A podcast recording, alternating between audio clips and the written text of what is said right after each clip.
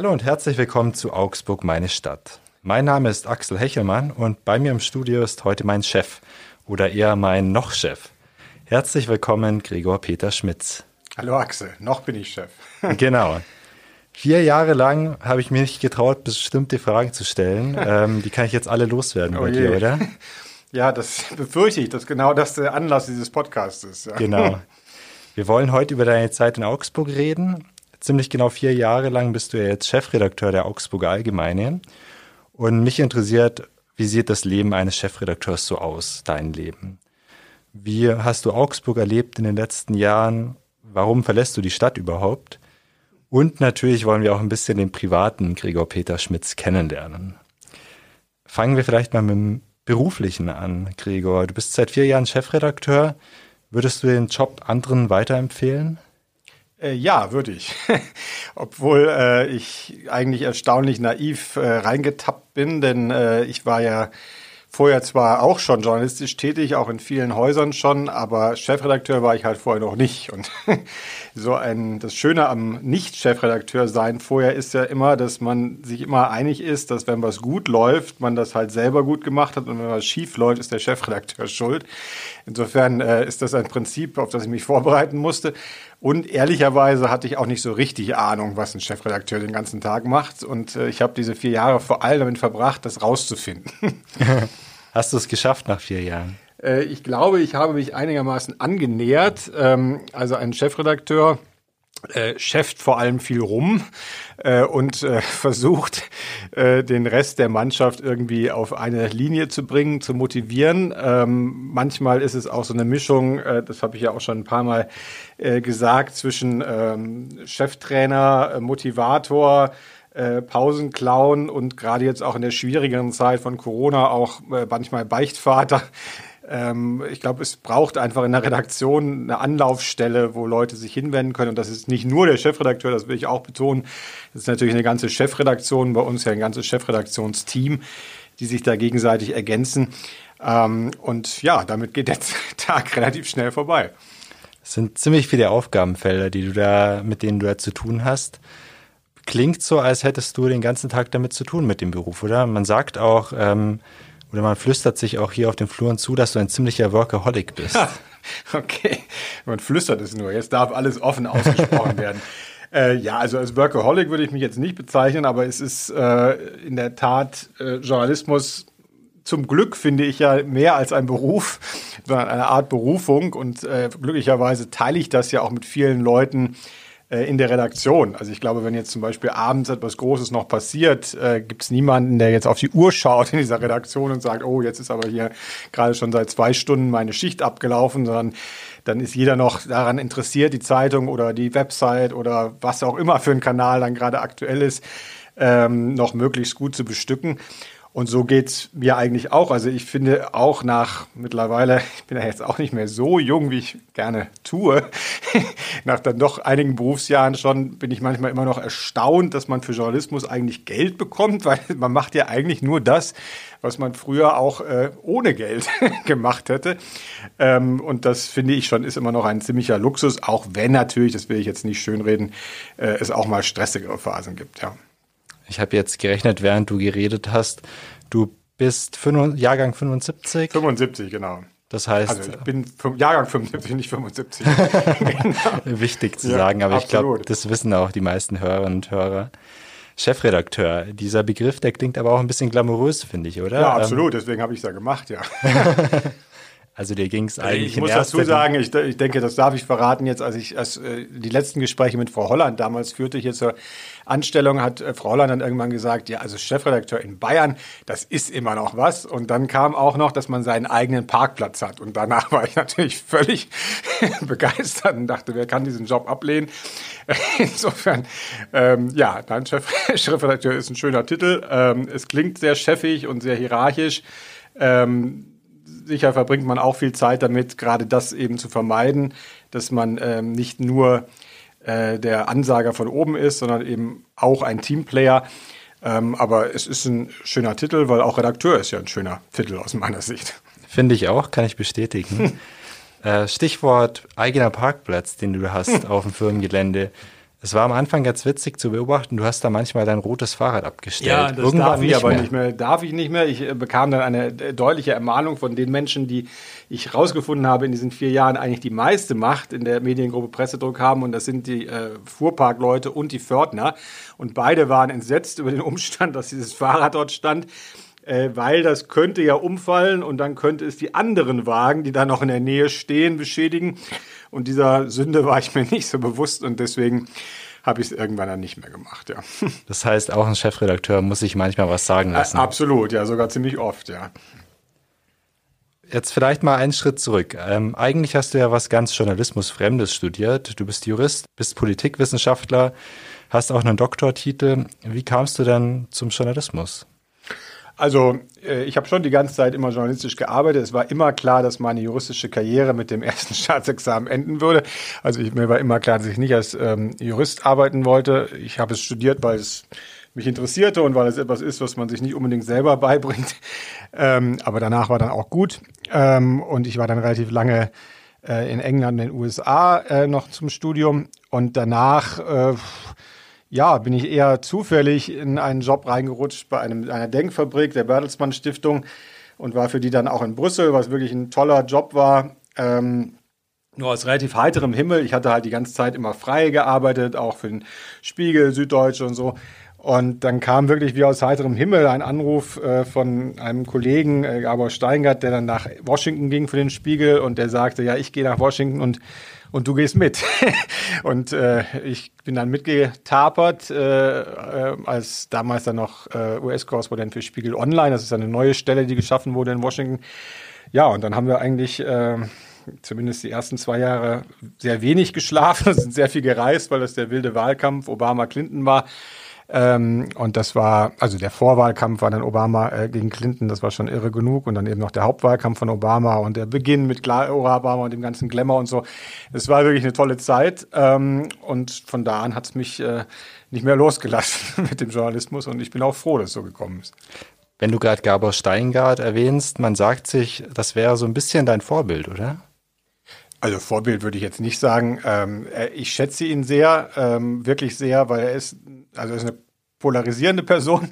Äh, manche Leute reiben sich auch an ihm und äh, auch ich habe mich schon, habe schon Meinungsverschiedenheiten und unterschiedliche Bewertungen mit ihm gehabt, aber er ist ein wirklich feiner Kerl, ähm, auf den man sich wirklich verlassen kann, äh, wenn man mit ihm befreundet ist und der einfach, von dem ich einfach wahnsinnig viel gelernt habe. Also ich war da ein junger äh, Kerl, äh, ganz neu im Journalismus und er hatte schon sehr viel Erfahrung und er hat mir sehr wahnsinnig viel gezeigt, wie wie man äh, eine These zuspitzt, wie man auch mal etwas provozierend ist, wie man auch etwas aushält. Also wir haben damals dann zusammen zum Beispiel einen Text gemacht, ähm, dass ja zwischen Obama und Merkel einfach gar keine gute Stimmung herrscht und die sich überhaupt nicht mit überhaupt nichts miteinander anfangen können.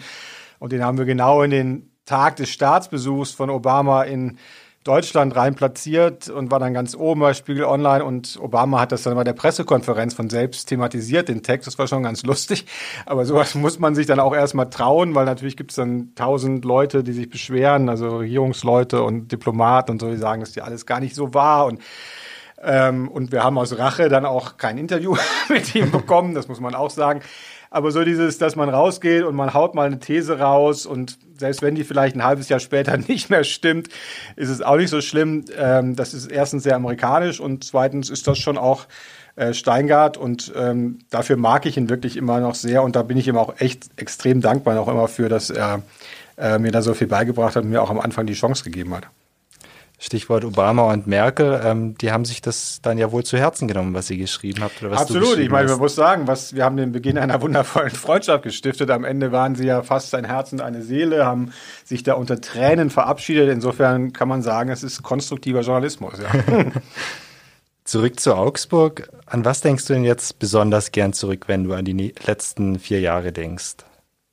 Also das klingt jetzt ähm, äh, wirklich cheesy, äh, also kitschig, aber ich habe es in der Abschieds, ich hatte ja schon quasi das Vergnügen einer Mini-Abschiedsrede an dem Tag, an dem ich äh, dann erzählen musste, dass ich Augsburg verlasse oder dass ich einen neuen Job antreten werde. Und was ich da gesagt habe, stimmt, stimmt schon nach wie vor, dass ich wirklich äh, den Luxus eines Jobs hatte, äh, wo ich jeden Tag wirklich gerne hingegangen bin oder aufgestanden bin für. Auch wenn wir in den letzten zwei Jahren ja leider viel im Homeoffice gearbeitet haben, aber ähm, das hat ja wirklich nicht jeder, dass man einen Job hat, wo man denkt, das macht richtig Spaß jeden Tag und Dazu gehört wirklich, und auch das klingt jetzt klischeehaft, aber es, für mich war es schon wirklich die Redaktion, neben natürlich auch vielen anderen Abteilungen im Haus, mit denen es Spaß gemacht hat zu arbeiten, aber in dieser Redaktion ähm, war schon ein, ein besonderer Spirit und Geist. Ähm, und die Augsburger war immer sehr erfolgreich und war eine große Zeitung, bevor ich kam. Da muss man sich überhaupt nichts vormachen. Ich glaube, was sich in den Jahren jetzt ein bisschen geändert hat, war, dass wir noch stärker darauf geachtet haben, dass wir irgendwie wahrgenommen werden, dass es nach außen auch dringt, ähm, unsere Recherchen, unsere Interviews, unsere Gesprächspartner. Und da merkst du irgendwann, das hat sich so verselbstständigt und irgendwie ganz viele finden das toll und geben dafür richtig Gas, genauso wie für die, du bist ja ein Teil dieses Teams, äh, für die digitale Transformation, die wir immer schneller vorantreiben. Und das so zu erleben, wie sich, wie man das irgendwie auch vielleicht mal anstoßen muss, aber es dann echt von einem Team getragen wird, das ist echt schön und das werde ich auch nicht vergessen. Du hast es angesprochen, die Augsburger Allgemeine ist ja eine der auflagenstärksten Zeitungen in Deutschland und mit dir eben jetzt auch eine der meistzitierten. Also das ist wohl was, was mit dir ganz stark kam. Das, ja, das, also, wie gesagt, ich will jetzt meine Rolle da nicht überhöhen, weil ohne ein Team klappt das nicht, äh, wirklich nicht. Also dafür braucht es jetzt viele Leute, die das machen. Aber das hat echt super geklappt. Also besser, als ich gedacht hatte. Am Anfang dachte ich so, hm, okay, da ist so eine starke Auflage, ist ja dritt- oder viertgrößte, je nachdem, wie man rechnet, äh, Deutsche Zeitung. Und zum Glück habe ich dann schnell gemerkt, Politik oder generell Gesprächspartner, also auch aus dem Showbusiness oder äh, Schriftsteller oder Intellektuelle, ähm, die springen da total drauf an. Man kriegt die alle und dementsprechend kriegt man dann auch Geschichten äh, oder Tipps für Geschichten, die man weiterverfolgen kann. Äh, wir hatten allein voriges Jahr während dieser äh, Pandemie echte Krachergeschichten. Ähm, kann ich jetzt gar nicht alle aufzählen, das würde den Podcast sprengen, aber eine Geschichte, diese Maskenaffäre, die ziemlich rausstach, wo äh, Holger Sabinski Wolf federführend, Michael Stifter und, und andere in der Geschichte äh, echt, echt richtig gut recherchiert haben und aus meiner Sicht besser noch dran waren als Süddeutsche oder Spiegel.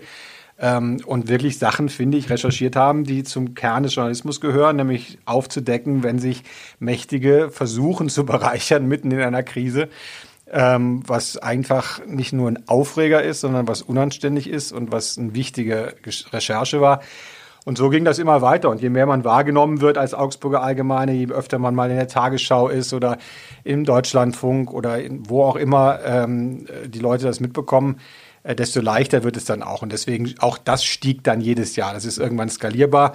Und ähm, das hat mich wahnsinnig gefreut, dass es so gut geklappt hat. Du hast schon gesagt, du bist auch oft in Berlin zum Beispiel, beim ARD Presseclub, bei Anne Will, bei Markus Lanz, beim ZDF Morgenmagazin. Warum machst du das als Chefredakteur? Man könnte ja sagen, Augsburg reicht. Augsburg reicht natürlich immer, ja. Aber in dem Fall ist es wirklich, ähm, äh, also ich weiß, dass es manche auch als persönliche Eitelkeit sehen.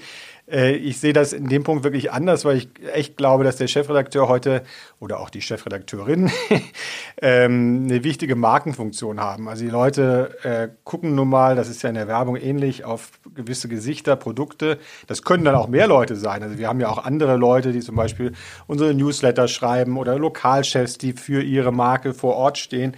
Aber wenn man als Chefredakteur die Gelegenheit hat, diese Marke noch rauszutragen, ähm, dann merkst du und bekommst auch ganz viel Rückmeldung äh, hier von Abonnentinnen und Abonnenten, oh, das ist aber toll, dass wir hier eine Zeitung haben, die nicht nur, was total wichtig ist, das Lokale und Regionale abzubilden, weil das ist für viele Leute der erste Grund, äh, eine Lokal- oder Regionalzeitung zu abonnieren.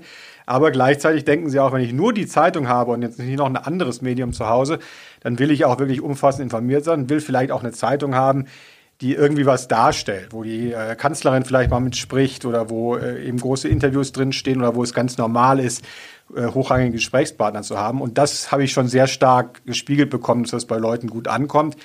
Ähm, und deswegen äh, war eigentlich nie eine Frage, warum ich das mache. Ganz abgesehen davon macht es mir auch Spaß. es ist äh, auch interessant, diese Diskussionsrunden zum Beispiel zu machen und äh, in Talkshows zu gehen. Das ist meistens ähm, oder oft äh, ein bisschen oberflächlich natürlich ähm, weil man nicht jedes Thema in 60, 75 Minuten verarzten kann. aber es ist schon auch interessant und spannend und für mich gehört das zum öffentlichen Diskurs dazu. Wir sprechen später noch über deine berufliche Zukunft, wo es sich denn jetzt hinzieht. Du hast schon Markus Lanz angesprochen. Ihr habt in den Sendungen oft wie so ein eingespieltes Team gewirkt und manche in der Redaktion haben schon gemunkelt, ob du nicht sein Nachfolger wirst. nee, nein, werde ich nicht, denn er macht ja auch äh, munter weiter. Ähm, aber in der Tat äh, haben wir uns sehr schätzen gelernt. Ähm, und es gibt ja eine berüchtigte äh, äh Einheit bei Markus Lanz, das ist quasi der Auftritt nach dem Auftritt, äh, wenn er in seine äh, ähm, äh, Kabine, heißt es gar nicht, wie soll man es nennen, in seine Garderobe äh, zum Gespräch bittet und äh, er macht dann von prominenteren Zeitgenossen als mir immer selber Fotos und hat diese Fotosammlung, die er für irgendwann aufbewahrt. Mich hat er also noch nicht fotografiert, das sollte mir zu denken geben. Aber äh, wir hatten da immer sehr nette Gespräche und er ist zum Beispiel auch einer, ähm, muss man wirklich sagen, der die Augsburger also sehr, sehr verfolgt. Ja? Und das ist natürlich auch schön. Also auch Mitarbeiterinnen und Mitarbeiter seiner Redaktion melden sich oft bei uns und sagen, ihr habt die und die Recherche, äh, wie ist da die Einschätzung zu? Also selbst wenn wir gar nicht in die, in die Sendung eingeladen werden, aber einfach, dass sie das wahrnehmen und ähm, auch weiterverbreiten. Das ist für uns, Stichwort Markenbildung, einfach eine sehr, sehr ähm, fruchtbare Diskussion. Und ich finde wirklich, ohne ihm jetzt da schmeicheln zu wollen, ist im Moment der äh, beste deutsche Fragensteller im politischen Bereich. Du bist Journalist durch und durch, Gregor. Ähm, das hat, wie du schon gesagt hast, nicht nur unsere Redaktion gemerkt, auch viele Leserinnen und Leser, auch bundesweit durch die vielen Zitierungen, durch deine Präsenz in TV und Radio und so weiter, hat die Augsburger Allgemeine natürlich auch als Marke gewonnen. Bist du ein bisschen stolz auf das, was du erreicht hast in den letzten vier Jahren?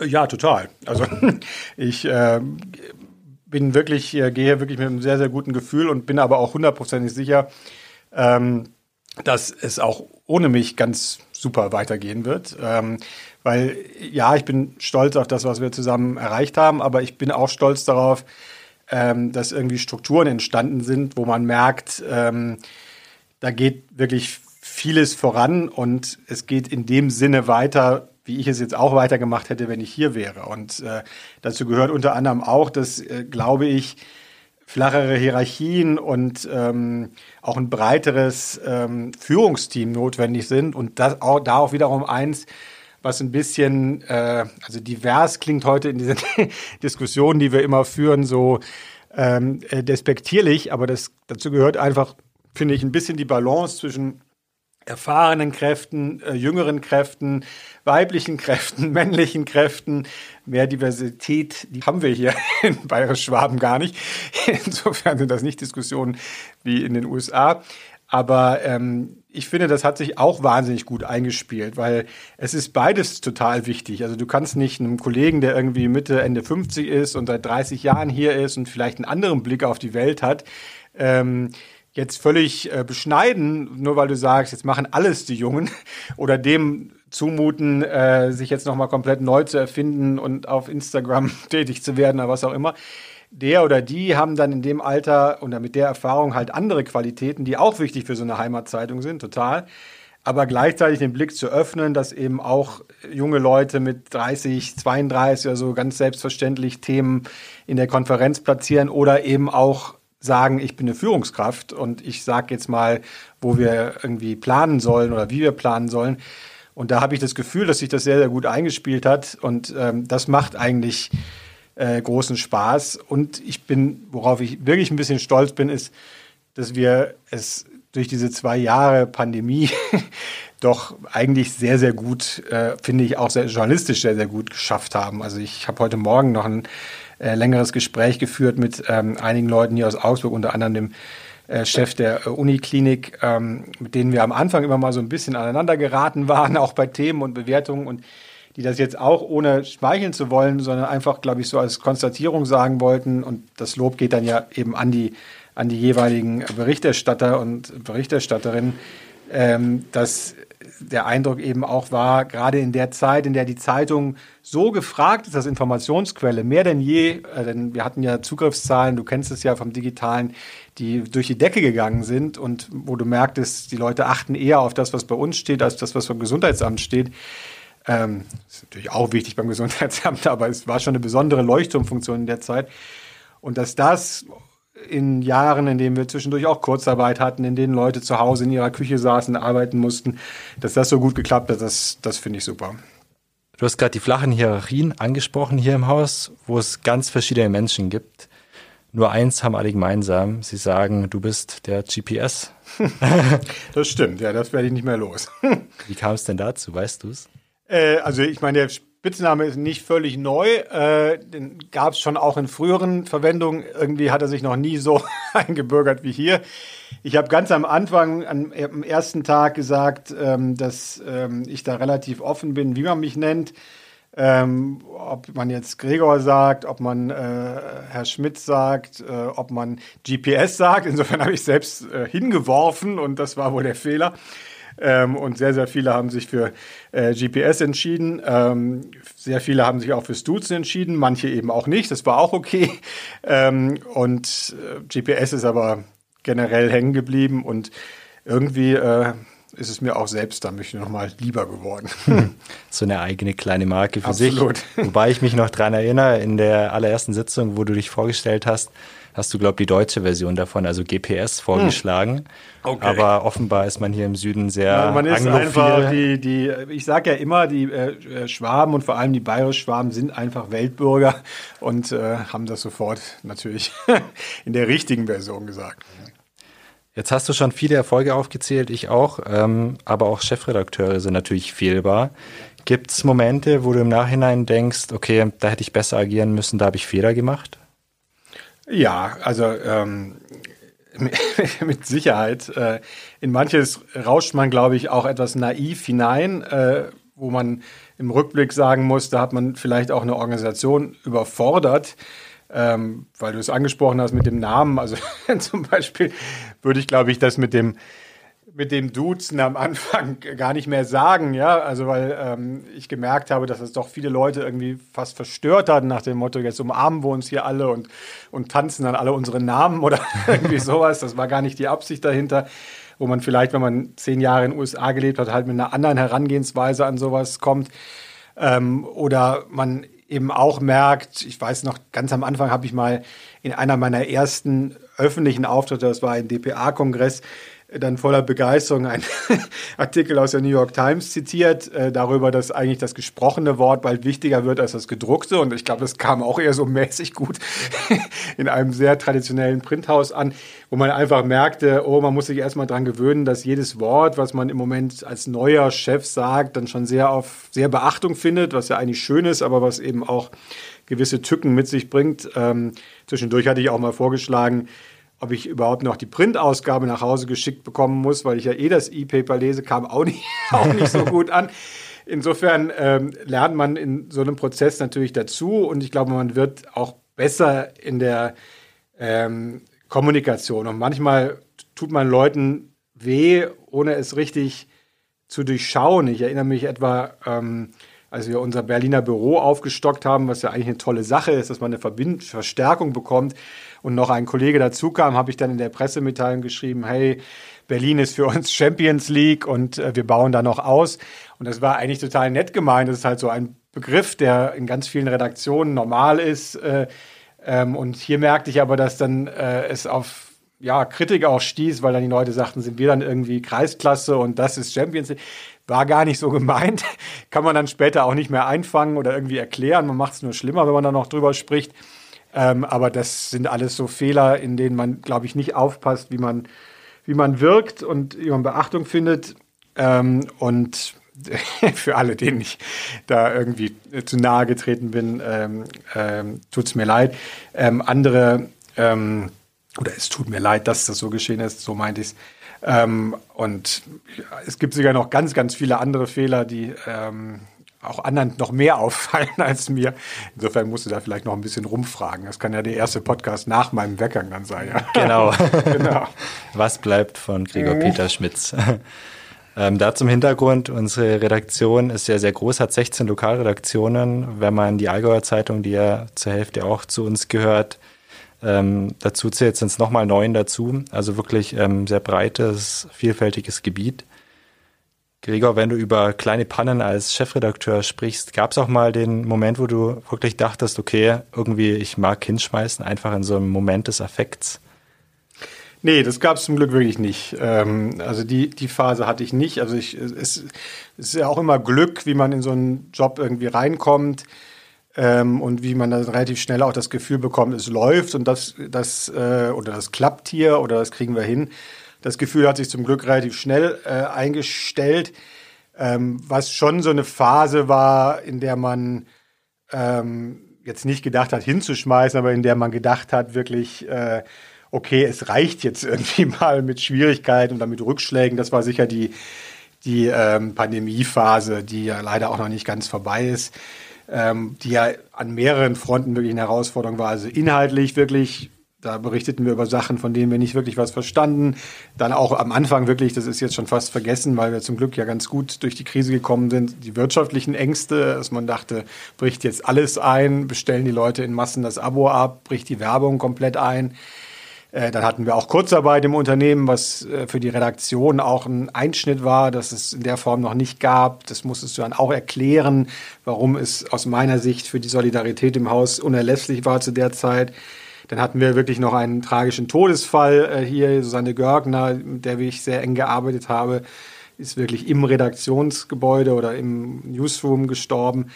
Und da dachte man schon, okay, es, es reicht jetzt irgendwie mal. Und ähm, äh, da habe ich auch einfach sehr schätzen gelernt, was man für eine Rückendeckung ähm, hat in diesen Phasen. Also wir haben da zum Beispiel so eine gemeinsame Trauerfeier virtuell gemacht und danach kamen auch ganz viele Zuschriften von Leuten äh, aus der Redaktion, aber auch von anderswo, die eben gesagt haben, hey, wir wissen, das ist auch für euch nicht einfach, obwohl wir jetzt nicht der Trauerfall waren, aber diejenigen, die damit klarkommen mussten, äh, vielleicht am nächsten.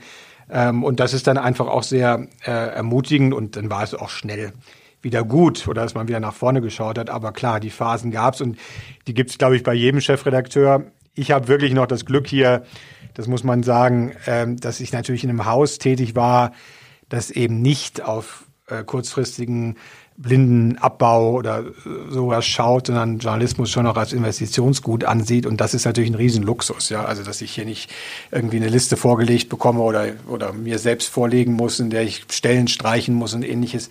Ähm, wenn man das jetzt noch dazu gedacht hätte, äh, was ja leider in vielen anderen Häusern der Fall ist, ähm, weiß ich nicht, wie es gewesen wäre. Aber ähm, so muss ich sagen, war die Grundhaltung in den vier Jahren schon eher eine von Zuversicht. Die Überleitung passt ganz gut ähm, zu einem Vorfall, den es letztens gab. Da gab es einen Angriff auf Kolleginnen und Kollegen unserer Landsberger Lokalredaktion. Also auch wirklich ein schockierender Vorfall. Was macht das mit dir, wenn Menschen Journalisten angreifen? Und wie hast du den Fall konkret beobachtet?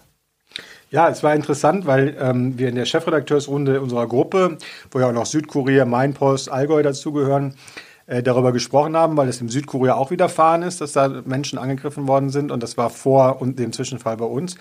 Und da haben wir da schon länger darüber diskutiert, wie ähm, ja, wie furchtbar das eigentlich ist. Also das, was wir aus anderen Ländern nur kennen und da immer so schaurig, schauernd drauf gucken. Ich habe es wirklich in den USA leider in der Endphase auch erleben müssen. Ähm, oder als ich 2016 im Wahlkampf und auch 2020 nochmal da war, ähm, wo teilweise dann bei Trump-Kundgebungen ja wirklich das Publikum aufgehetzt wurde gegen die Journalisten. Trotzdem, selbst da war erkennbar, das ist jetzt nicht ein körperlicher Angriff in der Form, wie wir es aus autorit richtig autoritären Staaten kennen. Ähm, aber ähm, Gewalt gegen Journalismus ist, ist, aus meiner Sicht, ist, da rührt sich etwas in mir wie ähnlich wie bei Bücherverbrennungen. Also es ist äh, das wirklich das Antasten, finde ich, von Grund- und Freiheitswerten, die wir uns erkämpft haben. Und ohne unsere Rolle jetzt überhöhen zu wollen, weil auch andere Berufsgruppen haben natürlich äh, sehr, sehr viel gelitten in dieser Pandemie. Äh, es ist schon eine besondere Leistung von Journalistinnen und Journalisten gewesen, was sie da hingelegt haben. Und da denke ich auch an noch kleinere Lokalzeitungen, ehrlicherweise. Ich meine, wir haben immer noch hier 300.000 Auflage, können auch Anzeigen, Kunden und so weiter sagen, nee, wenn ihr eine irre Anzeige macht äh, oder wenn ihr so gegen unseren Corona-Kurs seid und äh, damit droht abzubestellen, dann sitzen wir das aus. Und das machen aber oder können manche Verlage nicht mehr. Und wie da überhaupt noch die Arbeit ist und wie groß die Bedrohungslage, das kann ich mir nur vorstellen.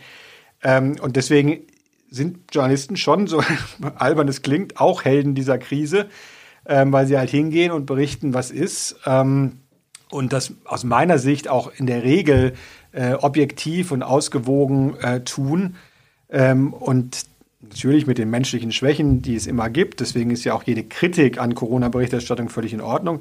Aber hinzugehen und Lügenpresse zu schreien oder die Leute wirklich körperlich zu bedrohen, ähm, ist wirklich erschütternd. Und deswegen haben wir ja auch sehr groß darüber berichtet. Ähm, ich habe es auch kommentiert in der Zeitung. Ähm, und das ist etwas, was wir, wo wir immer jede Rückendeckung den Reporterinnen und Reportern geben werden. Wir hatten ja ähnliche Situationen ähm, vor, wie lange ist es jetzt her? Etwa zwei Jahre, als der Königsplatzvorfall war, ähm, wo auch die Rolle von Medien sehr thematisiert wurde, wo es darum ging, kann man einen ähm, die Nationalität oder auch die Identität von Tätern so schnell bekannt geben oder nicht? Verschweigt man angeblich etwas, wie da unterstellt wurde, was gar nicht der Fall war? Und auch da waren sehr persönliche Angriffe teilweise gegen Reporter da. Und das ist etwas, was sich übrigens durch die ganze Krise zieht. Also nicht nur ich als Chefredakteur, sondern auch einzelne Berichterstatter bekommen oft sehr, sehr böse, explizite E-Mails. Ähm, und das ist auch eine Aufgabe, die ich für eine Chefredaktion sehe, ähm, sich dann A, hinter die Redaktion zu stellen und B, auch in der Redaktion äh, das zu diskutieren, weil gerade mit jüngeren Kolleginnen und Kollegen macht das schon was, äh, wenn die so angegangen werden oder wenn sie merken, das hört gar nicht mehr auf und abends zum Beispiel wird es immer noch diskutiert, äh, wenn sie mit Freunden zusammensitzen und sie müssen sich vielleicht immer noch wieder rechtfertigen für ihre Arbeit. Und ähm, da ist dann so ein bisschen auch diese Schutz- äh, oder Beschützer oder, oder ähm, Beichtvaterfunktion, äh, von der ich am Anfang gesprochen habe, glaube ich, auch wichtig. Wird Journalismus in solchen Krisenzeiten wie jetzt noch wichtiger, als er ohnehin schon ist? Ich finde ja, und ich bin ja auch keiner von denen, die sagen, dass Journalismus jetzt in einer Riesenkrise steckt, sondern ich glaube wirklich, dass es extrem gute Zeiten für Journalismus sind, ähm, weil wir so viele Menschen wie nie zuvor erreichen, auf so vielen verschiedenen Wegen. Es ist wirtschaftlich schwieriger geworden, aber ähm, eigentlich die Unterscheidung zwischen recherchierten News, der Art und Weise, wie wir arbeiten, ähm, wo du kennst es ja von der täglichen Arbeit, Leute mit drauf gucken, wo wir Rückfragen stellen, wo wir wirklich überlegen, was wissen wir wirklich, was können wir echt berichten, ist halt ein himmelschreiender Unterschied zu dem, was umsonst im Netz und an anderen Quellen zu, erhält, äh, zu erhalten ist. Und deswegen ist das herauszustellen, glaube ich, noch wichtiger, äh, als es früher war. Und der Journalismus früher der wird manchmal verklärt, der war aber nicht besser aus meiner Sicht. Ich bin ja, wie gesagt, jetzt auch schon im Alter, wo ich auch andere Formen des Journalismus kennengelernt habe. Und zum Beispiel, als ich früher beim, beim Spiegel war, ähm, da wurde der Leser wirklich in der Phase eher noch so als, als lästiger, lästiges Störenfried eher empfunden. Ja, der durfte gar nicht hinterfragen, was da ihm gepredigt wurde oder was von der Kanzel äh, gemacht wurde. Das macht heute zum Glück auch keiner mehr. Aber es war eben eine andere Zeit, wo keine Interaktion mit Lesern und Lesern stattfand, wo auch diese Rückkopplung ins Digitale nicht stattfand, wo auch vieles viel schwerer zu überprüfen war, was an Recherchen da war. Also muss ehrlich sein, früher Auslandskorrespondenten haben auch viel einfach die Heimatpresse oder dann die amerikanische oder französische oder britische Presse übernommen und ausgeschlachtet, weil das las ja zu Hause keiner. Das geht heute alles nicht mehr. Und ähm, deswegen gibt es schon auch viele Verbesserungen. Ähm, also immer die Leute, die sagen, ja, früher war alles viel sorgfältiger und äh, heute ist alles so schnelllebig, die vergessen das manchmal ein bisschen, wie wir uns halt auch entwickelt haben als Journalisten und wie viel besser auch unsere Arbeit teilweise geworden ist. Ähm, insofern, ja, ich bin eigentlich auch da eher ein zuversichtlicher Mensch äh, für die Lage äh, des Journalismus. Also nicht mehr so viel Frontalunterricht, wie es ihn früher von Journalistenseite gab. Genau. Das zeigst du ja auch in deinem Format Augsburger Allgemeine Live, wo du schon mit Angela Merkel, Olaf Scholz und Co. gesprochen hast und dann auch immer die Leserinnen und Leser um. Du bist manchmal Leseranwalt, ja. Genau, ich bin manchmal ja. auch dabei, darf die Leserinnen und Leser Fragen vorlesen. Es sind immer sehr spannende Sachen dabei. Genau. Gregor, wir würden jetzt auch gerne noch ein bisschen auf den Privatmensch Gregor Oje. Peter Schmitz schauen. Äh, der Part, von dem du wahrscheinlich am meisten Bammel hast, aber so schlimm wird's glaub gar nicht. Na gut. Was würdest du sagen? Wie tickt der private GPS? äh, der private GPS, äh, der tickt, glaube ich, nicht so viel anders, hoffe ich zumindest, als der, als der öffentliche GPS. Äh, also mir ist ähm, Äh, Austausch relativ wichtig. Äh, mir sind äh, Freundschaften wichtig. Mir sind Gespräche wichtig. Ähm, und mir ist Humor sehr wichtig. Also, dass man eine gewisse Grundtendenz hat, über absurde Situationen, die es immer wieder gibt, beruflich wie privat, aber auch über sich selber zu lachen, macht aus meiner Sicht ähm, vieles sehr viel einfacher. Ähm, und es, ich glaube, die größte Übereinstimmung zwischen Beruf und Privatem ist eine gewisse Neugierde oder Grundneugierde und auch eine Bereitschaft zu ähm, Veränderung und durchaus radikalem auch in Frage stellen von allem immer wieder. Ähm, das deckt sich, glaube ich, im beruflichen wie im privaten. Gregor, wenn du nicht arbeitest, was machst du dann gern? Was für Hobbys hast du? Oder ist da überhaupt noch Zeit als Chefredakteur?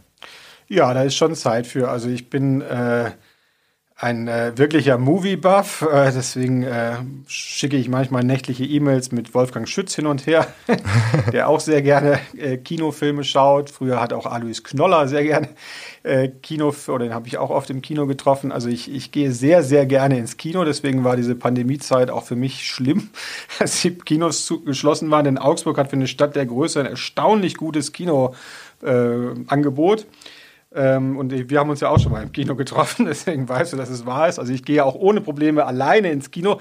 Ich gehe auch oft in Filme, in denen ich ganz alleine bin, weil sie etwas schräg sind. Ähm, und das ist sicherlich ein ganz, ganz großes Hobby von mir. Ähm, ich äh, treibe eigentlich ganz gerne Sport. Äh, das äh, mache ich schon relativ viel und ich bin ein äh, extrem guter äh, äh Kartenspieler und generell Spieler. Also jede Art von äh, Glücksspiel äh, hat es mir extrem angetan. Deswegen habe ich auch früher in den USA jede Gelegenheit zu einer Dienstreise nach Las Vegas genutzt, die es gab ähm, was nicht immer äh, eine gute Idee war. Ähm, und ähm, bin aber auch, ja, ich bin wirklich ungeschlagen in Monopoly, muss man sagen, bis heute noch, ja. und äh, bin aber auch in anderen Spielen wie Risiko oder ähm, äh, Doppelkopf zum Beispiel auch, also extrem gut, extrem erfolgreich und extrem unangenehm laut, laut äh, Mitspielern. Laut, vor allem Lynn, äh, meine Freundin, äh, weigert sich also mit mir zu spielen, vor allem Zweierspiele. Ähm, also Risiko spielen wir zum Beispiel immer auf Welteroberung und das äh, ist dann immer wirklich, endet immer im Streit und in Schreien und wie das ein, böser Aggressor man sei und alles. Also ich spiele sehr, sehr gerne. Das ist wirklich so. Und ähm, ja, und generell ähm, mag ich auch Geselligkeit. Also ich lade gerne ein zu Hause. Ähm, im größeren und kleineren Rahmen. Leider gibt es ja jetzt nur noch kleinere Rahmen ähm, und gehe normalerweise auch viel aus, was jetzt auch in der Pandemie nicht so leicht möglich war. Aber eins möchte ich noch festhalten, du bist ein schlechter Verlierer, oder? Absolut, ja. Das, das ist leider so. Das war, ich habe früher sehr, sehr engagiert und viel äh, Tennis und Tischtennis gespielt und auch in Vereinen und Leistungsgruppen und so. Und da war ich auch berüchtigt als schlechter Verlierer. Also, also ich bin, glaube ich, ein fairer Verlierer. Das ist jetzt nicht mit schlechter Verlierer gemeint, aber ich rege mich wahnsinnig auf, wenn ich verliere, ja. Gregor, du magst also Kinos, Kneipen, Kartenspiele, kann man so zusammenfassen. genau, die 3, 3K. Genau. 2018 hast du in einem preisgekrönten Essay auch geschrieben, Freunde amüsiert der Gedanke, dass ich jemals mehr als 200 Meter entfernt von zwei Programmkinos, drei angesagten Restaurants, vier abgedrehten Bars und fünf im Werden entstehenden Hotspots wohnen würde. Jetzt bist du doch vier Jahre hier in Augsburg in der bayerischen Provinz. Hat sie, hat sie dich denn inzwischen überzeugt? Äh, man muss dazu sagen, dass das Wort Hotspot damals noch eine ganz andere Bedeutung hatte als heute äh, in Pandemiezeiten. Ähm, ja, ehrlicherweise hat sie mich überzeugt. Wir haben ja gerade schon mal über Programmkinos gesprochen. Ähm, Augsburg und ich, das war eine Beziehung im Werden, die jetzt natürlich einen äh, Beziehungsstatus it's complicated bekommen hat durch die Pandemie. Äh, wir wohnen ja mitten in der Innenstadt, direkt am Rathausplatz. Ähm, deswegen können wir auch sehr, sehr gut beobachten, eine Eigenart, zwei Eigenarten der Augsburger. Erstens, der Augsburger sitzt bei jedem Wetter gerne auf dem Rathausplatz. Das ist wirklich eine äh, ungewöhnliche, äh, ähm, also gar nicht ungewöhnlich, Leute sitzen gerne auf Plätzen, aber die Augsburger treiben das schon zu einem neuen Level. Und die Augsburger bauen immer kleine äh, Holzhäuser für ihre Brunnen. das finde ich auch, das verblüfft auch meine Gäste oft. Wir hatten zuletzt äh, äh, amerikanische Gäste da und die, wir gucken direkt auf diesen Brunnen von der Wohnung aus und die konnten sich wirklich gar nicht beruhigen, weil sie das so charming fanden, dass man ein kleines Holzhaus für den Brunnen jedes Jahr baut. Aber das nur als Nebenbemerkung. Aber nein, ich äh, finde Augsburg sehr, ähm, sehr lebenswert und äh, liebenswert. Ähm, äh, wir haben viele sehr gute Lokale entdeckt, um äh, es da äh, anzuknüpfen an das, äh, was du gesagt hast. Auch gute Bars. Äh, es ist halt irgendwann jetzt ausgehebelt worden, aber ähm, ich könnte ohne Probleme zehn richtig gute Läden in Augsburg empfehlen. Ja. Ja, in Bilium hast du ja gesagt, haben wir uns schon mal getroffen. Ich habe dich auch öfter mal reingehen sehen, als ich selber nicht im Kino war. Zuletzt bei French Dispatch von Wes Anderson. Den fanden wir beide nicht so gut, nicht so gelungen. Genau, aber man muss ihn natürlich trotzdem gucken. Genau. Gibt es denn noch abschließend einen Filmtipp von dir? Ähm, was sollte man auf jeden Fall gesehen haben? Naja, ich habe ja heute äh, zum Schluss mir noch einen Traum verwirklicht, nämlich auf der Feuilleton-Seite für morgen, also am äh, Donnerstag erscheinen, einen Filmtipp zu schreiben, denn das wäre sicher ein Berufsfeld, was ich für mich sehr gerne entdeckt hätte. Es gab früher immer einen äh, Kinokritiker ähm, bei der New York Times und auch einen beim New Yorker, der den großen Luxus hatte, nur Kinokritiken zu schreiben. Das war eigentlich immer meine Wunschvorstellung als Journalist. Äh, jetzt habe ich es für morgen umgesetzt und habe über den neuen Paul Thomas Anderson Movie geschrieben und äh, habe auch jede Objektivität äh, vermissen lassen in dieser Rezension. Es ist also ein klarer Appell, dass man diesen Film unbedingt sehen muss und auch nicht so sach lästige Sachen wie Handlung oder Sinn groß hinterfragen soll und sich einfach auf dieses Traum und Abenteuer einlässt. Ähm, insofern, das ist absolut ein Filmtipp. Und der zweite Filmtipp, der ist auch immer noch im Kino aktuell, ist äh, Spencer. Äh, ich weiß, dass äh, Wolfgang Schütz, wenn er jetzt zuhört, äh, laut aufschreien wird, weil er alles um Lady Di einfach albern und übertrieben findet. Äh, aber der Film geht eigentlich nicht um Lady Di, ähm, obwohl es um Lady Di geht. Aber es ist ein faszinierender Film mit einer großartigen Kristen Stewart. Also auch da ganz klare Empfehlung. Okay, dann schauen wir uns den alle noch an. Für alle Hörerinnen und Hörer da draußen, die jetzt deinen Text lesen wollen, der erscheint, wenn ihr ganz schnell seid mit dem Podcast abrufen, am 27. Januar, am Donnerstag, also am Erscheinungstag dieses Podcasts. Genau, zeitgleich. genau. Gregor, äh, du hast schon angesprochen, du hast oder hattest eine Wohnung am Rathausplatz ähm, in der Steingasse, da überm Wolf, Bäcker Wolf, wenn man das jetzt verraten darf. Ähm, ist ja nicht die schlechteste Lage, oder? Was hast du denn da genossen dran? Ähm, also ich habe, ich lebe wirklich sehr, sehr gerne direkt in der Stadt. Das war wunderschön. Äh, wir haben auch einen sehr, sehr schönen Blick über den Rathausplatz und auf das Rathaus. Ich bin ein großer Fan des Augsburger Rathauses. Äh, haben mit großem Interesse nachgelesen, dass es bis äh, ins frühe 20. Jahrhundert das höchste Gebäude Deutschlands war ähm, und wirklich eine interessante äh, Geschichte hat. Ähm, also faszinierend, sehr, sehr schön, sehr, tolle Kulisse.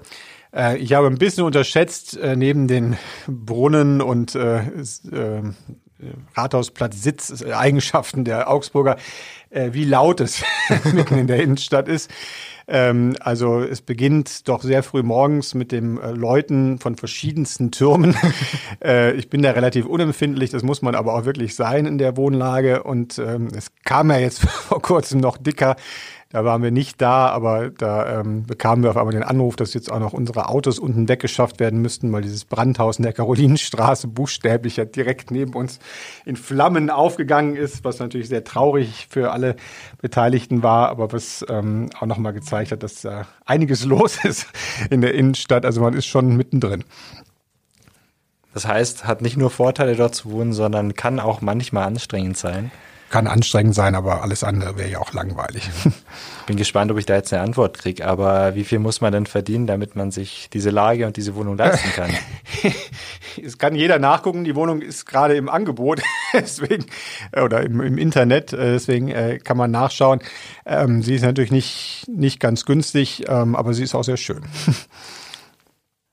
Jetzt bist du seit vier Jahren in Augsburg. Hast du in dieser Zeit irgendwas zu schätzen gelernt? Von dem du vorher nicht damit gerechnet hättest? Also hat dich irgendwas besonders überrascht an Augsburg? Außer den Leuten natürlich, die auf dem Rathausplatz sitzen den ganzen Tag. Also was mich generell überrascht hat, ähm, was ich eigentlich wusste, äh, weil ich ja auch wenn natürlich viele darüber jetzt lachen werden, vor allem Uli Bachmeier, ähm, wenn ich behaupte, dass ich Bayern schon vorher kannte. ähm, aber ich bin ja wirklich, seitdem ich zwei war, jedes Jahr äh, mit meinen Eltern, auch heute mache ich das noch jedes Jahr, äh, äh, mindestens eine Woche im Jahr äh, an den Eibsee gefahren, zum Eibsee-Hotel am Fuße der Zugspitze. Und das ist auch immer noch ein absoluter Lieblings- und Sehnsuchtsort von mir. Deswegen war Bayern für mich lange Zeit einfach mit Urlaub und mit Entspannung verbunden. Ich habe aber trotzdem nicht vorhergesehen, ähm, wie entspannt der Bayer ist. also äh, mich erinnert es ein bisschen, äh, und das passt ja sogar, also ich meine, Markus Söder, der geschätzte Markus Söder, macht ja auch manchmal den Vergleich, also muss es stimmen, äh, wenn er äh, Bayern mit Kalifornien vergleicht. er meint dann natürlich die, ähm, die Wirtschaftskraft und auch so die Lebensfreude, aber es hat ein bisschen was davon weil man merkt schon, äh, der Bayer arbeitet gern und ist auch produktiv, aber zum Beispiel im Sommer die Feiertage und so der, der August, sorry, und dann bis in den September rein, das ist dann auch ruhiger. Ne? Also da äh, ist schon klar, dass man jetzt auch genießen will, dass man in Bayern ist und dass man eine wunderschöne Umgebung hat. Ähm, und das werde ich mit Sicherheit vermissen. Ähm, denn äh, das haben wir extrem lieben gelernt. Äh, wir haben auch eine Ferienwohnung mittlerweile in äh, Murnau, im schönen Murnau am Staffelsee, was wirklich ganz zauberhaft ist. Ähm, und deswegen, ähm, ja, also so schön. da hat es der Bayer schon schön und es ist ein bisschen ärgerlich, das zugeben zu müssen, weil das muss man ja auch sagen, der Bayer oder die Bayerin sind da ja schon auch sehr stolz drauf, wissen das durchaus selber, aber äh, sie haben auch einfach einen Punkt. Absolut. Gregor, jetzt kennt man dich natürlich besonders in Augsburg gut, auch bundesweit, aber vor allem in Augsburg und der Region natürlich. Ähm, das heißt, du flüchtest auch manchmal aus der Stadt, wenn du dich erholen willst, oder? Oder wirst du angesprochen auf der Straße? Äh, ja, doch. Es kommt doch relativ oft vor, ähm, ist aber meistens äh, äh, wirklich eher nett. Ähm, es gibt dann mannigfaltige Anregungen ähm, äh, an Themen, äh, an dem, was wieder äh, falsch geschrieben wurde. Meistens wird dann gesagt, ja, das ist so ein bisschen, also das haben Sie ja sicher nicht mitgekriegt, aber der und der hat wieder was verbrochen und so weiter. Ähm, und ähm, das ist äh, nett. Ähm, hat jetzt, also hat sicher auch manchmal den Aspekt, dass man vielleicht manchmal dann auch äh, nach außen geht, weil man es vielleicht auch nicht immer in dem Umfang möchte. Ähm, aber es ist jetzt überhaupt nicht schlimm, oder? Die Augsburgerinnen, Augsburger, wie nimmst du sie denn wahr? Du sagst schon, die sitzen immer auf dem Rathausplatz den ganzen Tag, so ungefähr. Eigentlich gelten die Augsburgerinnen und Augsburger ja eher so als bisschen eigenwillig und mürrisch. Kannst du es bestätigen nach vier Jahren? Also die, die ich näher kennengelernt habe, nicht. Vielleicht habe ich sie deswegen auch näher kennengelernt. Ich konnte am Anfang diese diese ähm, äh, Erzählung nie so ganz glauben, die aber, glaube ich, wirklich stimmt. Peinlicherweise habe ich sie in den vier Jahren nie richtig nachrecherchiert ähm, dass neue Produkte immer in Augsburg getestet werden, weil die Augsburger so kritisch sind. Äh, und wenn es in Augsburg besteht, dann kann man es überall in der Welt hinschicken, so ungefähr. Ähm, das äh, sagt schon ein bisschen was aus.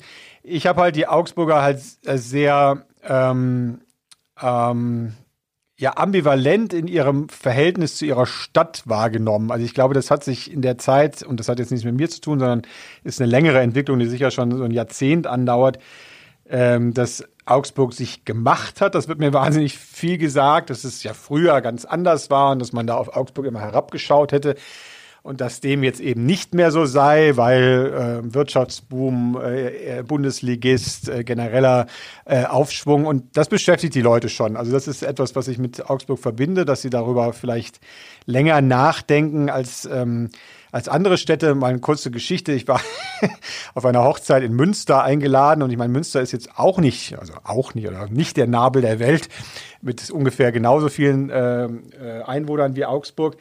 Äh, und da äh, war die Reaktion, wenn man äh, aus Augsburg oder sagte, man lebt derzeit in Augsburg, war dann so eine von Mitleid bis Unverständnis. Wie kann man denn da leben? Gibt es da Restaurants? Gibt es da fließend Wasser so ungefähr?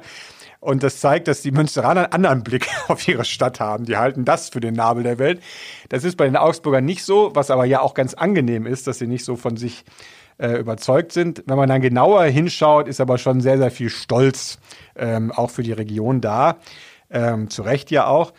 Ähm, also das verbinde ich damit, ähm, was du ansprichst mit so etwas äh, zurückhaltend, verstockt oder mürrisch, hast du sogar gesagt. Ähm, würde ich jetzt so weit gehen nicht sagen, aber es sind äh, keine Rheinländer. das, das kann man, glaube ich, sagen. Ich bin ja im Rheinland groß geworden. Ähm, und es gibt schon einen Grund, warum es jetzt Straßenkarneval eher im Rheinland gibt als, als in Augsburg. Das ist so. Ähm, aber das muss ja äh, äh, gar nichts Schlimmes sein. Auch fußballerisch äh, orientierst du dich ja eher Richtung Westen, kann man sagen, oder? Darf der, dürfen die FCA-Fans jetzt gar nicht hören? Äh, das wissen die FCA-Fans äh, ja, oder zumindest die, die etwa meinen Newsletter lesen, weil ich da ja aus meinem Herzen keine Mördergrube mache. Ja, äh, ich bin stolzer Anhänger des noch stolzeren Fußballvereins 1. FC Köln, der äh, Höhen und Tiefen, mehr Tiefen als Höhen äh, durchlebt und durchlebt hat. Aber diese Saison ist ja alles anders und mit Steffen Baumgart, dem größten Trainer der Welt, ähm, sind wir nur noch wenige Punkte von der Champions League entfernt, weil auch das ist ein Kölscher Wesenszug. Sobald wir äh, nicht mehr im Abstiegskampf sind, sind wir sofort im Kampf um die Champions League. Also da gibt es kein Zwischending in unserer Selbstwahrnehmung. Und äh, genau, also einmal FC Köln-Fan immer. Okay. Das passt zu dem Thema, das wir gleich anschneiden, deine berufliche Zukunft nämlich. Aber ganz kurz noch bleiben wir in Augsburg. Und zwar habe ich letztens mal deinen Namen gegoogelt und einfach geschaut, was berichten andere Medien jetzt über deinen Abgang hier. Äh, es gibt so ein kleines Augsburger Stadtportal auch, ähm, wo jemand geschrieben hat oder kommentiert hat, ähm, dass du sehr viel Gutes für diese Zeitung getan hast, ähm, aber eher unsichtbar warst so im gesellschaftlichen, politischen Kosmos Augsburgs. ist das so? Und wenn ja, ist es schlimm? Äh, also das ist sicher so einfach teilweise, glaube ich, durch die Pandemie. Also die letzten zwei Jahre ging es ja gar nicht anders. Äh, teilweise ist es sicher auch so, dass ich das jetzt nicht als Kernaufgabe von einem Chefredakteur eines Mediums, der das eben so bestimmend ist in dieser Region sehe. Ja, also ähm, da bin ich vielleicht etwas altmodisch im Journalismusverständnis, ähm, dass du gewissen Abstand ähm, und Unabhängigkeit wahrst. Äh, ich, ich glaube, dass das in der Regionalberichterstattung ehrlicherweise noch noch wichtiger ist, weil da die ähm, vielleicht auch die Versuchungen noch größer sind, weil man sich unmittelbarer begegnet, als es auf Bundes- oder auf äh, ovaler Ebene ist. Ähm, das ist also gar nicht jetzt äh, gewollt, dass man irgendwie sich abkapselt oder so weiter, aber ich habe das jetzt nicht selber gesucht. Also Teil der Stadtgesellschaft zu werden oder ein Lokalpromi zu werden, war jetzt nicht mein, äh, mein Anliegen. Äh, ich habe schon äh, eine ganze Reihe von äh, Menschen, mit denen ich ähm, enge Bindungen hier aufgebaut habe, von Buchhändlern über Tennisclub-Präsidenten bis zu Piloten und allen möglichen anderen. Ähm, aber ich muss dafür nicht in der, nicht, also das will ich gar nicht so sagen, weil ich das Augsburg-Journal sehr schätze, aber ich muss dafür nicht im Augsburg-Journal auftauchen. Jetzt hast du es selber genannt. Genau. Ja. ähm, wie ist es denn mit Freundschaften? Du warst jetzt vier Jahre hier. Lässt sich da eine tiefe Freundschaft aufbauen oder war es überhaupt ein Nebenziel neben deiner beruflichen Tätigkeit hier? Äh, also es ist nicht ganz einfach ähm, in der Rolle auch, äh, weil natürlich ähm, man immer in erster Linie erstmal der Chefredakteur des, des einzigen oder fast einzigen Mediums hier ist. Ähm, aber doch, wie ich gerade gesagt habe, also es ist mit Sicherheit eine ganze Reihe von Leuten, ähm, die mich besuchen werden, wenn ich woanders bin und die ich auch weiter besuchen werde. Und das ist zum Glück bislang an allen meinen, ich bin ja relativ oft umgezogen in meinem Leben oder habe neue Stationen gehabt. Ähm, da bin ich auch relativ gut drin im Halten von, äh, oder ist mir wichtig, äh, solche Freundschaften zu halten und zu pflegen. Deswegen bin ich auch sicher, dass die bleiben werden. Doch, das habe ich schon. Äh, wie gesagt, es ist meistens so ein bisschen abseits des Rampenlichtes. Gibt es auch so eine Jugendklicke oder so noch aus alten Zeiten? Oh ja, mehrere, ja. Also ich war auf einer reinen Jungenschule, äh, da gibt es natürlich noch eine äh, sehr starke Clique von und dann hatten wir aber immer Kooperation mit der Mädchenschule, wo wir dann rüber geschafft wurden in Bussen, was natürlich sehr aufregend war und da haben wir eine äh, übergreifende Clique gehabt, die Happy Together hieß und die ähm, auch bis heute sehr, sehr verbunden ist und ähm, Genau, also es gibt genügend Klicken, ja. Das klingt doch schön. Du hast gerade selber angesprochen, du ziehst oft um, warst ja beim Spiegel, bei der Wirtschaftswoche, warst in Washington, Brüssel, Berlin und so weiter. Stresst dich das nicht irgendwann oder hältst du das gut aus?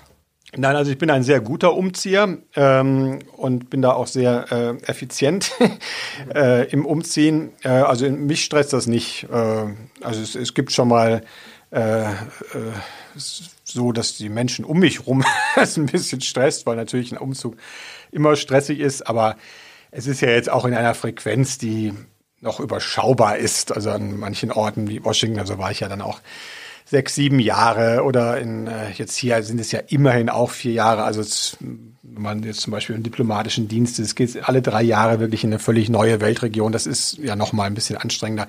Also ich finde es eher aufregend und spannend ähm, und ähm, habe zum Glück bislang äh, oder kann bis zum Glück bislang sagen, dass es keinen Ort gab, den ich am Ende tilgen würde aus dieser Reihe.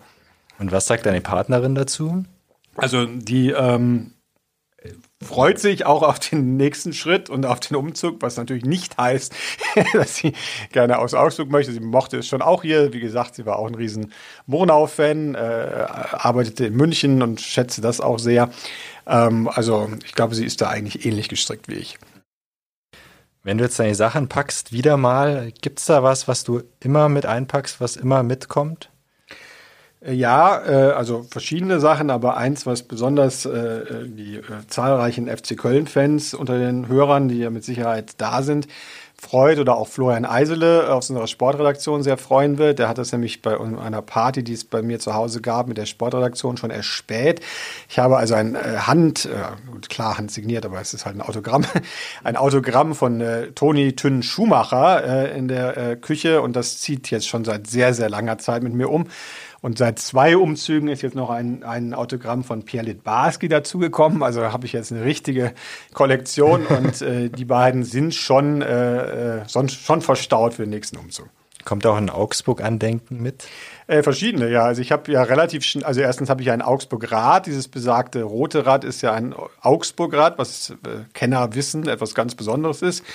Ähm, und äh, ich habe fast alle Marionetten äh, der Augsburger Puppenkiste, äh, die ich nach und nach gekauft habe. Und ähm, die, ähm, äh, das ist übrigens auch eine der tollen Erinnerungen, die ich an Augsburg habe. Wir waren einmal Silvester äh, in der Puppenkiste, äh, wo es dieses Kabarett gibt ähm, und wo man in der ähm, in der Pause der Aufführung hinter die Bühne gehen kann und wirklich mal schauen kann, ah, wie die Puppen bedient werden und wie die dort überall hängen und alles. Also das war schon ein Highlight, dass ich viele Jahre hingefiebert habe, ohne dass ich wirklich wusste, äh, was mich da erwartet. Ähm, insofern, das sind Erinnerungen, die auf jeden Fall bleiben werden. Das Augsburg-Rad hast du angesprochen. Das ist ja ein Rad mit etwas dickeren Reifen zum Beispiel. Absolut. Das Kopfsteinpflaster hat Claudia Roth übrigens auch. Die saß ja, ja auch schon auf diesem Stuhl, auf dem du gerade Kenner sitzt. unter sich, genau. Genau. Kommen wir doch zu deinem neuen Job und zum Ende des Podcasts. das, auf was alle Hörerinnen und Hörer wahrscheinlich warten. Ähm, ein bisschen was ist ja schon bekannt. Kannst du uns sagen, was wird dein neuer Job und wo? Äh, also ganz kann ich es noch nicht sagen, weil ähm, diese Kommunikation teilweise jetzt schon erfolgt ist. Sie ist aber noch ein bisschen gewollt unvollständig. Es gab da einen Grund, warum das, der Teil jetzt schon mal kommuniziert werden musste, bevor es von anderen kommuniziert wurde. Ähm, ja, ich, äh, es entsteht wirklich ein sehr, sehr großes neues äh, Medienhaus, bestehend aus zwei Medienhäusern, die auch schon sehr groß waren. Ähm, ich habe ja mal angesprochen, dass ich ganz am Anfang meines Lebens, Berufslebens bei der Bertelsmann Stiftung war. Es geht jetzt auch um den Bertelsmann Konzern. Ähm, sicher viele von Ihnen kennen, äh, größtes deutsches und fast weltweit auch eines der größten Medienhäuser. Und die haben ihre beiden sehr großen Abteilungen, ARTL, Fernsehen, Radio, ähm, aber auch Gruner und Ja, was ein Zeitschriftenverlag über viele Jahrzehnte war, ähm, wo Marken wie Stern, Geo und so weiter, äh, Kapital, äh, ähnliches erscheinen, also sehr qualitativ hochwertige Marken, äh, jetzt verschmolzen, sodass alles eins ist. Und deswegen wird, entsteht da jetzt eine journalistische Einheit von fast 1500 Leuten, ähm, die zusammen eigentlich so etwas entwickeln wollen wie eine deutsche Antwort ein bisschen auf Netflix, äh, dass man wirklich sagt, man bietet alles an. Also da gehört der größte Buchverlag der Welt dazu, die größten Audioanbieter, äh, der größte Fernsehsender, einer der größten Zeitschriftenverlage, äh, einige der größten Webseiten. Ähm, und fügt das wirklich zusammen. Und innerhalb dieses Bereichs gibt es natürlich Marken, etwa Stern und so weiter, die ich angesprochen habe, die auch mir sehr nahe stehen oder mit denen ich natürlich aufgewachsen bin und die journalistisch für mich Leuchtfeuer waren und das auch zu Recht. Also ich bin einer dieser altmodischen Journalistentypen, die früher schon mit Henry Nannen Biografien aufgewachsen sind. Ähm, insofern, äh, ja, ist das zum Beispiel natürlich eine Marke, die mich extrem reizt und ähm, in den nächsten Wochen wird sicher noch mehr dazu bekannt werden. Ich schließe jetzt mal draus, dass du vielleicht zum Stern gehst, vielleicht was mit Streaming oder TV machst und es wahrscheinlich auch in der Chefposition bist, oder? Es wird alles zusammenfinden. Okay, genau. Dann sind wir da sehr gespannt ja. drauf. Letzte Frage, Gregor. Kommst du uns in Augsburg nochmal besuchen demnächst?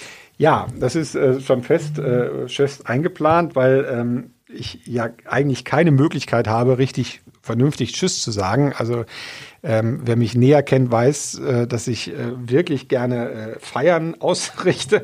Ähm, und das geht jetzt nicht ähm, in der Pandemie, es sei denn, ich würde hier Augsburg mit Omikron äh, ausrotten äh, wollen und das will ich nicht. Ähm, deswegen wird es so sein, dass ich im Frühjahr oder Sommer, wenn wir hoffentlich ähm, ja, einfach noch eine andere Pandemielage haben und wieder richtig feiern können, auf jeden Fall nochmal zurückkommen werde, ähm, um äh, das zu feiern. Aber auch sonst werde ich sicher mal gucken, ob noch viele auf dem Rathausplatz sitzen.